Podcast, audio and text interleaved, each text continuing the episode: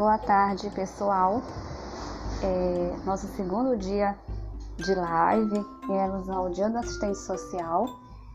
É, esses episódios é para contar um pouco de como que fica uma pessoa estudante é, aguardando essas é, essas ricas palestras, né? Que logo mais teremos.